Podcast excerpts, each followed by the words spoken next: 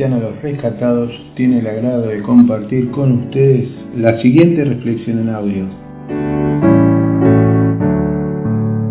de la serie El Nuevo Pacto, Caminando en la Tierra Prometida, por Aníbal Urbansky, compartida el 14 de abril de 2019 en la Iglesia Cristiana Los Rescatados de la ciudad de Berizo, provincia de Buenos Aires, Argentina.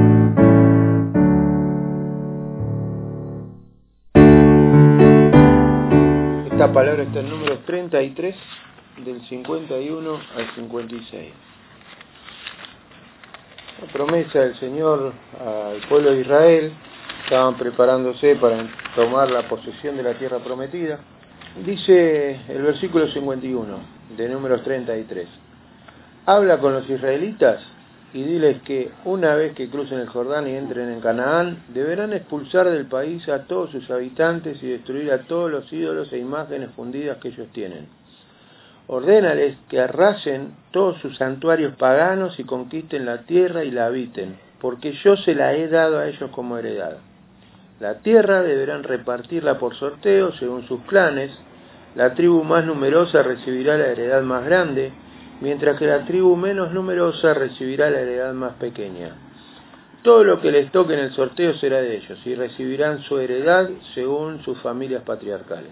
Pero, si no expulsan a los habitantes de la tierra que ustedes van a poseer, sino que los dejan allí, esta gente les causará problemas como si tuvieran clavadas astillas en los ojos y espinas en los costados. Entonces yo haré con ustedes lo que había pensado hacer con ellos. Se encontraban a punto de cruzar el Jordán. Todo el pueblo de Israel estaba a punto de ver, o de empezar, mejor dicho, la conquista en la tierra prometida. Dios les había prometido eso antes de esa generación, antes de que nacieran los que habían cruzado el Mar Rojo. Ellos se aferraban a una promesa que Dios le había dado a Abraham, que era toda esta tierra te la daré a ti, la descendencia la multiplicaré. Y ellos vivían de esa esperanza. Bueno, en Moisés se hizo realidad. Todo el pueblo oprimido a causa de la esclavitud en Egipto. Dios los libera por medio de, del cruce del Mar Rojo. Cruzan ese mar, son liberados de la opresión y cruzan y ahí se encuentran con un desierto, el cual transitan 40 años y esos 40 años nace una nueva generación que es la que va a conquistar la tierra prometida. Ese era el contexto. Dios estaba a punto de decirles, acá está la tierra prometida, esto es todo para ustedes. Pero fíjense lo interesante, en los versículos 51 al 54 dice, expulsen a todos los habitantes de esa tierra, no se junten con ellos, no tomen sus costumbres, no se adapten a su cultura, no hagan nada de lo que ellos hacen, destruyan sus ídolos, destruyan a los habitantes, ¿sí? establezcanse, tomen posesión. ¿Qué le estaba diciendo Dios? Ustedes van a entrar ahí y van a tener que arrasar con todo, no tiene que quedar nada. ¿Por qué? Porque ustedes se van a establecer. Ahora, ¿qué es establecer? Cuando uno se establece en un lugar, lo primero que hace es hacer bases, exactamente. Cuando uno hace una base, bueno, ustedes que conocen lo que es la construcción, limpia el terreno. Cuando vos lo limpias te encontrás con cualquier cosa. Lo más fácil es que te lastimes. No te lastimás edificando una pared, te lastimás limpiando el terreno. Y, acá viene todo la, el trabajo ¿no? de establecerse. Y acá Dios les sugiere, miren qué palabra liviana les digo sugiere, ¿no? Dios les manda, es decir, expulsen a todos los habitantes de ese país, no se relacionen con ellos, no adopten sus culturas, sus costumbres, echen todo lo que porque esto les va a hacer mal. ¿Por qué? Porque ellos adoran eh, demonios, en realidad eran adoradores de demonios. Entonces les dice, destruyan los ídolos, expulsen a sus habitantes, no compartan nada de lo que ellos tienen. Y en el 53 les dice, y conquisten la tierra y habítenla porque yo se las he dado a ellos como heredad, hablándole de la nueva generación que iba a entrar. ¿Qué estaba diciendo? No se olviden de que si ustedes ganan este territorio y lo conquistan y se establecen, es porque nació en mi corazón. No se olviden de mí. Otro detalle, no se olviden de Dios. Ustedes van a vivir una vida de victoria en victoria, pero si se creen que lo han ganado a causa de sus méritos, está todo mal. No se olviden de mí. Lo que el Señor estaba diciéndoles a ellos, y ustedes lo van a leer más adelante. Hay un montón de textos que siempre dice el día que estés prosperado, el día que tus eh, viñedos den mucho fruto, el día que reboses, no te olvides que yo te di todo esto, no te pienses que por tus propios méritos vos lo lograste, no, esto fue a causa de que vos te volviste a mí y, yo estoy cumpliendo mis promesas en tu vida. Nunca se olviden de Dios. Y por último, en el versículo 55 y 56 dice, si no obedecen al pie de la letra, van a tener una vida llena de dificultades, van a tener una vida llena de aflicciones. En el versículo dice, si no expulsan a los habitantes de la tierra que ustedes van a poseer, sino que los dejan allí, esta gente les va a causar problemas. Y vos decís, bueno, ¿qué problema me puede causar? Bueno, como si tuvieran clavadas astillas en los ojos y espinas en los costados. ¿Hay algo más molesto que una espina clavada y no la podemos sacar? ¿Hay algo tan molesto que una basurita en el ojo? Es permanente. Yo creo que el dolor de muelas, la basurita en los ojos, el dolor de, oído, y vos sí, no me lo puedo sacar con nada. Todas esas cosas son molestas porque permanentemente te duelen. Bueno, así iba a pasar si ellos no obedecían de sacarse encima los ídolos y expulsar toda la, gente que encontraba.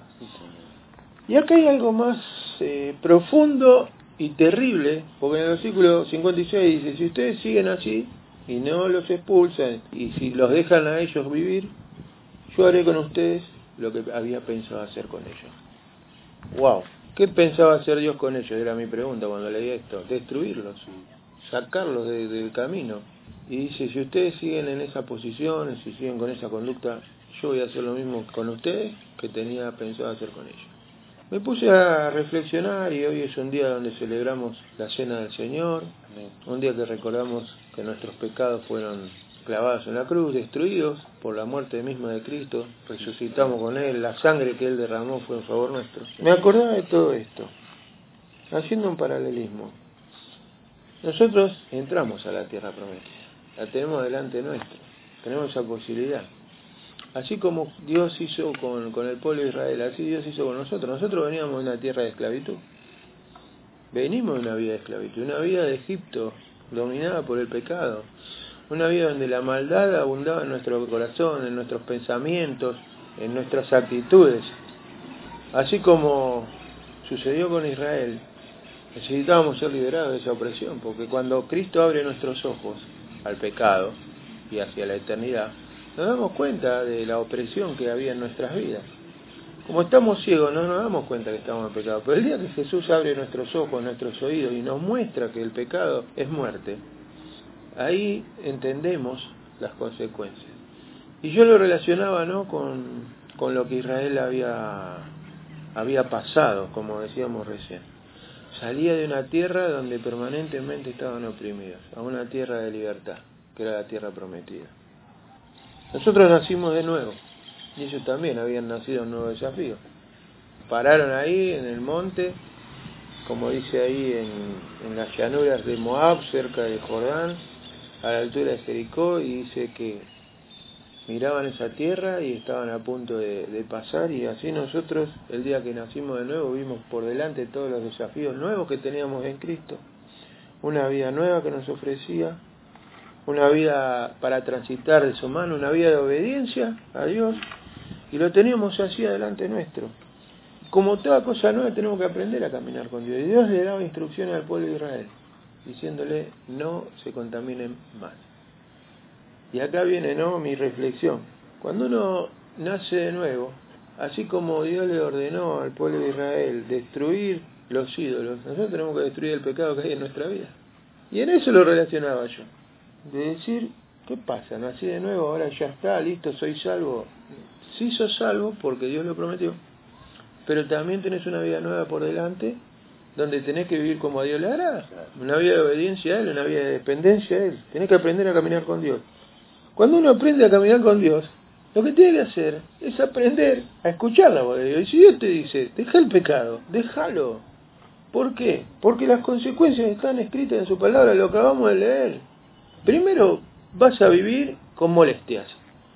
¿sí? Así como, como dice, vas a tener como astillas en los ojos y espinos en tu cuerpo, así va a ser el pecado en tu vida. No te va a dejar levantar la cabeza. Ahora, si seguís cabeza dura, si seguís practicando el pecado, con un pie en el reino de Dios y un pie en el mundo, no te va a ir bien. Y Dios tiene paciencia.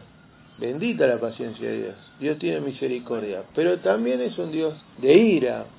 Un Dios que llega un momento y dice, bueno, basta, esta persona no tiene arreglo, es necio, es cabeza dura. Acá Dios lo que nos enseña a través de su palabra, que una vez que recibimos a Cristo en nuestro corazón, el desafío nuestro es desechar, expulsar y destruir el pecado que habita en nosotros. Todos esos malos pensamientos que nos son revelados, que son pecados, todas las malas actitudes que Dios nos enseña, ahora que tenemos el Espíritu Santo, porque eso es eh, nuestra garantía de que somos salvos, de que el Espíritu Santo habita en nosotros y Dios nos muestra su verdad. Y nos dice, no lo hagas más. Todo eso que nos hace mal, tenemos que desecharlo, tenemos que expulsarlo, tenemos que destruirlo como Dios le ordenó al pueblo de Israel. Una vez que tomen esa posesión, una vez que tomen la tierra prometida, sí, bueno, a partir de ahora limpien, limpien todo. Eso que va a ayudarnos a establecernos en Cristo. Ahora, si nosotros tenemos una doble vida, no nos vamos a establecer nunca. Nunca vamos a echar raíces, nunca vamos a hacer buena base. No podemos, como les decía recién, convivir con Dios y con el pecado. Acá lo dice clarito en el versículo 55. Si ustedes no expulsan a los habitantes, vamos a entenderlo como el pecado, si ustedes no expulsan al pecado, sino que los dejan ahí, va a causarles problemas como si tuvieran clavadas astillas en los ojos y espinas en los costados. Y como le decía recién en el versículo 56, entonces yo haré con ustedes lo que había pensado hacer con ellos. ¿Y qué hace Dios con el pecado? Lo expulsa. No pueden convivir juntos, se separa. Entonces, eh, Carlos, ¿me puedes leer lo que dice? Esa es Reina Valera, ¿no? El versículo 56. El 56 dice, además haré a vosotros como yo pensé hacerles a ellos. Terrible. Claro. ¿Qué hace Dios con las personas que no obedecen, o que no se postran de él o lo rechazan? Los condena al infierno. Hermanos, se lo dejo para reflexionar. Una vez que anduviste en Cristo, una vez que escuchaste la voz, una vez que decidiste entregarle tu vida al Señor, tenés que limpiar tu vida de todas estas cosas. Si vos querés establecerte, como dijimos al principio de la reflexión, si vos te querés establecer, bueno, vas a tener que limpiar el terreno, te vas a tener que lastimar, si vas a tener que hacer un esfuerzo muy grande para hacer la base en Cristo. Y esto es lo mismo. Jesucristo enseña en el Mateo capítulo 7 que uno tiene que edificar su casa sobre una roca. Y para edificar una roca es, es, un sólido muy grande, duro, y que para romperlo hay que laburar mucho, y hay que lastimarse mucho. Bueno, así va a ser la vida del cristiano, una vida donde Dios va a, a premiar nuestra obediencia. ¿sí? Pero la obediencia de Dios, para ser obediente, uno lo primero que tiene que hacer es negarse a uno mismo, que esto quiere decir, no soy más dueño de mi vida, ahora mi vida pertenece a Él, y todo lo que venga de parte de Dios lo voy a aceptar. Me guste o no me guste, lo entienda o no lo entienda. Y ahí empezamos a hacer reflexiones respecto a cómo estamos parados. Por eso yo quiero terminar esto con una pequeña reflexión de decir, hermanos, ¿qué ajustes tengo que hacer en mi vida? ¿A quién tengo que expulsar? ¿Qué pecados tengo que dejar de practicar? Porque Dios me revela pecados, ¿eh? ¿Hay pecados que Dios ya me ha librado de mi vida? Sí, pero hay otros que los sigo practicando. ¿Por qué? Porque Dios, como dice su palabra, que tú sí sea sí, que tú no sea no. Y hay que ser extremista en esto, hermano. ¿Se puede costar dejar un pecado? Amén. ¿Por qué? Porque vos reconociendo que hay un pecado que, que, que no puedes dejar de practicar, no te queda otro camino que depender absolutamente de la providencia de Dios. Eso te va a estrechar tu relación con Dios, eso te va a acercar a Cristo. En medida que más te humille delante de Dios, más cerca de Él está.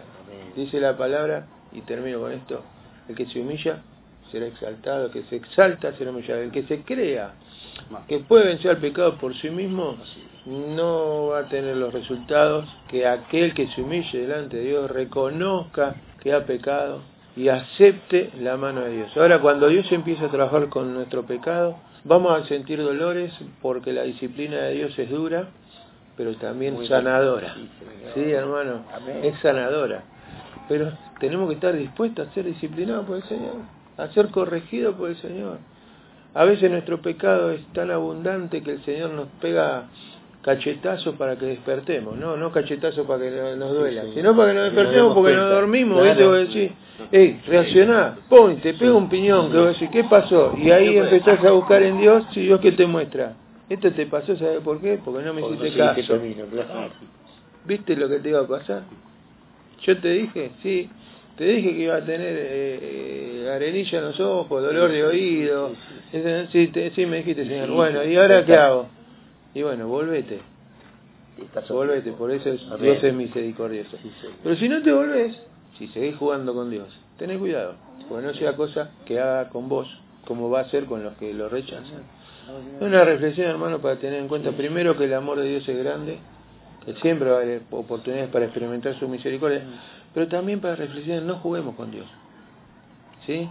También para que reflexionemos en eso, no juguemos con Dios, hermanos. La salvación es algo que tenemos que apreciar mucho, es muy valioso para nosotros. Por eso Jesús dice en sus parábolas que es como, como el tesoro escondido, como la perla esa que encuentran en un terreno, que vos decís, esto es para mí y no lo quiero soltar más. ¿Por qué? Porque entendí cuál fue el precio que pagó Jesús por nuestra salvación. ¿Oramos? Y Señor, agradecemos este tiempo que pudimos compartir tu palabra. Que esta verdad se eche raíces en nuestros corazones, haga base, Señor. Quita de nosotros todo aquello que impida que tu presencia se manifieste. Limpianos de todo pecado. Convencenos de pecado, justicia y juicio. Queremos vivir más cerca tuyo, Señor, y agradecemos y valoramos la salvación que nos has dado, la sangre que derramaste. Señor, el precio que has pagado, como compartíamos hoy, este es mi cuerpo, decía Señor, y recordamos todo lo que sufriste a causa de nuestro pecado y lo que nos has liberado, porque eso lo tendríamos que haber sufrido nosotros. Bendice este tiempo, Señor, en el nombre de Jesús. Amén.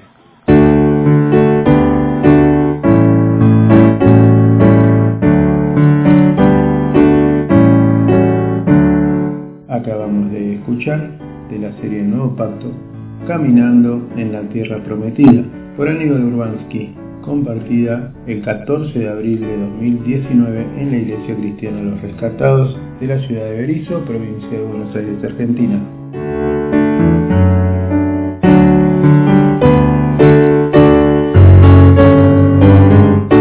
También te invitamos a nuestras reuniones de la Iglesia de los Rescatados y escuchar nuestros audios en esta página web www.iglesia-losrescatados.blogspot.com.ar Dios te bendiga.